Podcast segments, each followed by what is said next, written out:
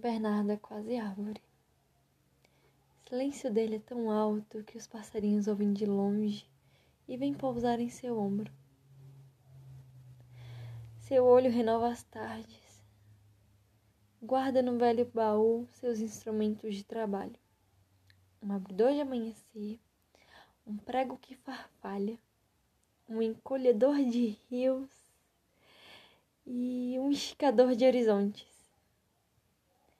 Bernardo consegue esticar o horizonte usando três fios de teia de aranha.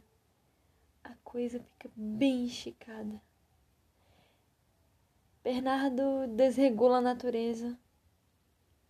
Seu olho aumenta o poente.